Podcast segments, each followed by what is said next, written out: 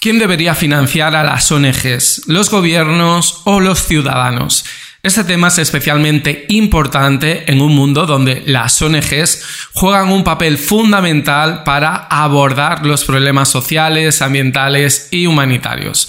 A lo largo de este episodio vamos a debatir sobre las ventajas y las desventajas de ambas fuentes de financiamiento y cómo cada una de ellas impacta en la forma de operar y en la misión de las ONGs. Empezamos.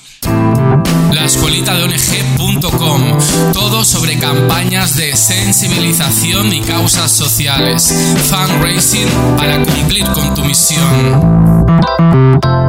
Ya sabes que si te interesa mejorar la comunicación de tu ONG, la captación de fondos y sus técnicas de fundraising o quieres profesionalizar la forma de trabajar de tu organización, ahora puedes acceder a todos los cursos de la escuelita de ONG. Bueno, mira, antes, hace años, este tema, este debate sería implanteable. ¿Por qué? Porque las organizaciones sociales estaban acostumbradas, de hecho, pareciera que fuera la única forma de financiamiento, esperar el momento en solicitar subvenciones a los gobiernos. Afortunadamente, aunque también desafortunadamente, porque toda, toda oportunidad surge de una crisis, Ahora muchas ONGs combinan el financiamiento público con el financiamiento privado. ¿Y qué es el financiamiento privado? Pues el financiamiento privado son pues todas aquellas donaciones e ingresos que tiene una organización que viene, por ejemplo, de la financiación ciudadana o de empresas privadas o de organizaciones que no dependen de ningún gobierno. ¿Y por qué esto es tan importante para una ONG? Porque, en primer lugar, le da una estabilidad y una previsibilidad que nunca le va a poder dar un gobierno. Y me explico. Cuando las ONGs se apoyan en las donaciones de la ciudadanía, cuentan con una fuente de ingresos mucho más estable y mucho más predecible. ¿Esto por qué sucede? Porque si yo, digamos que quiero apoyar a una ONG, lo voy a hacer en la medida de mis posibilidades. ¿Y cuál es la medida de mis posibilidades? Pues quizás sea donar 10, 15, 20, 25 euros al mes, pero me voy a comprometer en hacerlo todos los meses. Y como yo, lo va a hacer muchísima gente más. Entonces, si mucha gente digamos que cientos o miles de personas se acostumbran a dar una cantidad pequeña y en la medida de las posibilidades de cada bolsillo a una ONG, esta ONG estará diversificando sus riesgos de quebrar financieramente, porque es muy difícil que yo me ponga de acuerdo con cientos o miles de personas que estamos apoyando a una ONG y decidamos cancelar nuestro apoyo el mismo día, el mismo mes, incluso el mismo año. Cada uno de nosotros tiene situaciones diferentes, por lo que esto eh, se llama diversificación. Además, el hecho de apoyar a una ONG con una cantidad tan pequeña hace que, vamos, eh, mi mes a mes no depende afortunadamente de tener 10 euros más o 10 euros menos. Por lo que tengo que estar mal económicamente, o sea, tengo que estar en una situación muy, muy precaria para decidir dejar de apoyar a una ONG. Por esto le da estabilidad y hace que sea previsible los futuros escenarios económicos. Porque si una ONG cuenta con miles de pequeños donantes, vas a ver que el mes siguiente de estos miles, quizá una parte muy pequeña, cancela su cuota, pero el resto, la gran mayoría, van a continuar apoyando su causa social. Por esto decimos que es previsible. Los ciudadanos, al sentirse comprometidos con una causa social, suelen mantener sus aportaciones de forma constante a un ciudadano, a una persona, nadie le obliga a apoyar a una, causa, a una causa social ni a una organización. Lo hace porque quiere.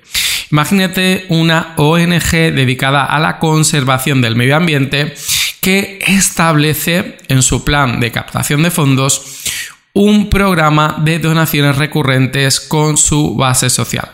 Pues esto le va a permitir un flujo constante de ingresos cada mes, lo que le facilita la planificación de proyectos a largo plazo.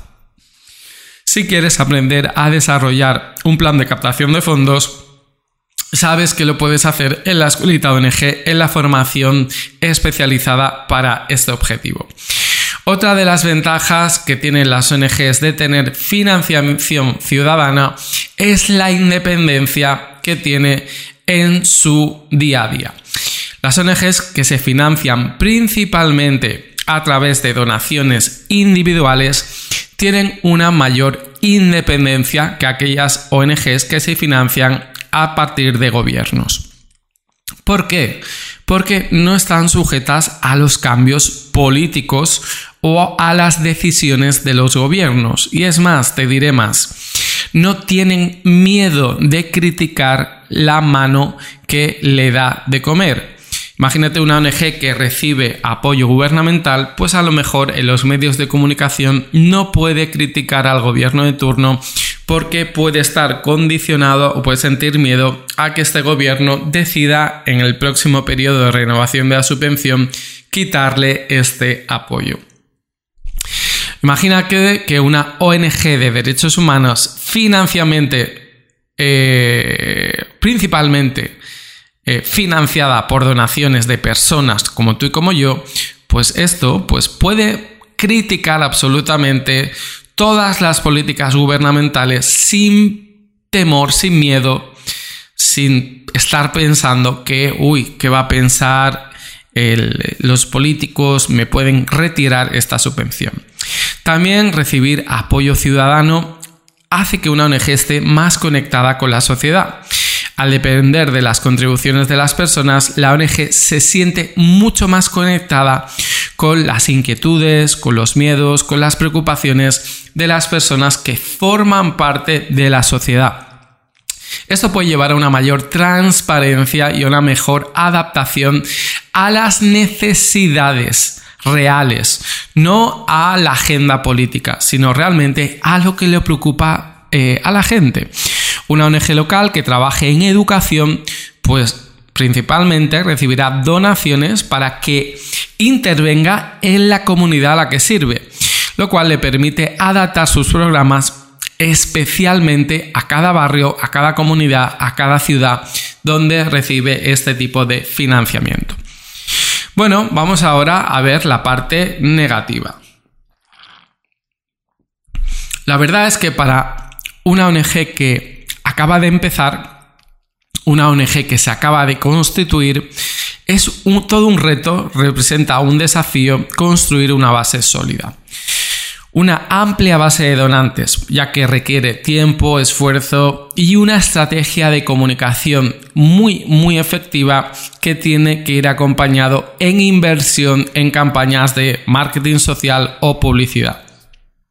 Yo creo que este es el principal obstáculo por, las, por el cual las ONGs no tienen eh, un desarrollado un programa de pequeños donantes.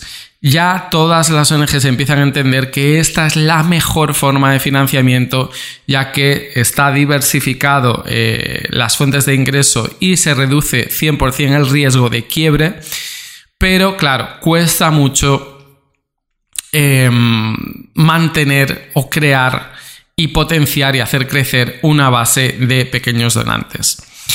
Aunque las donaciones ciudadanas pueden ser estables, por otra parte, también pueden variar según la situación económica de que esté atravesando una comunidad, un país o una región.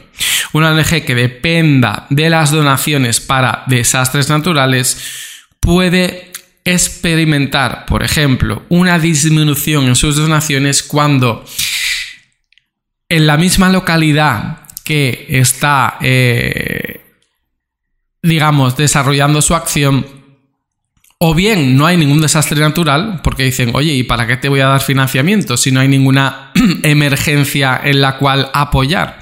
Entonces, eh, la estructura que se necesita, ¿no? Tener siempre eh, estable a lo largo del tiempo, pues puede verse afectada porque las personas no pueden entender por qué deben seguir financiando una ONG que se dedica a desastres naturales y en la actualidad no se está produciendo ninguno. Muy bien, esto digamos sería las características principales de la financiación ciudadana. Pero vamos a la financiación gubernamental. Bueno, pues está claro que los gobiernos, al tener muchos más recursos de los ciudadanos, que por cierto, sus recursos son nuestros impuestos, pues pueden proporcionar grandes sumas de dinero que pueden realmente eh, incrementar el impacto social que tienen los proyectos de la ONG. Esto es innegable. O sea, cuando recibes una subvención gubernamental, pues suelen ser de grandes cantidades, la recibes pues todo el paquete presupuestario de una sola vez o dividido en dos, tres partes, pero puedes eh, ya empezar a hacer eh, aquello que querías hacer. Pueden ser más consistentes, es decir, un gobierno se puede comprometer que en los próximos cinco años o cuatro años, que es lo que dura una legislatura, una vez aprobada el financiamiento, pues eh, ya sabes que una ONG puede, digamos, programar y planificar durante estos, este periodo, digamos, legislativo que va a tener este tipo de subvencionamiento, pues hacer aquello que el financiamiento le permita hacer. Pero ¿qué ocurre? Que aquí viene la parte crítica, la parte de las contras, ¿no?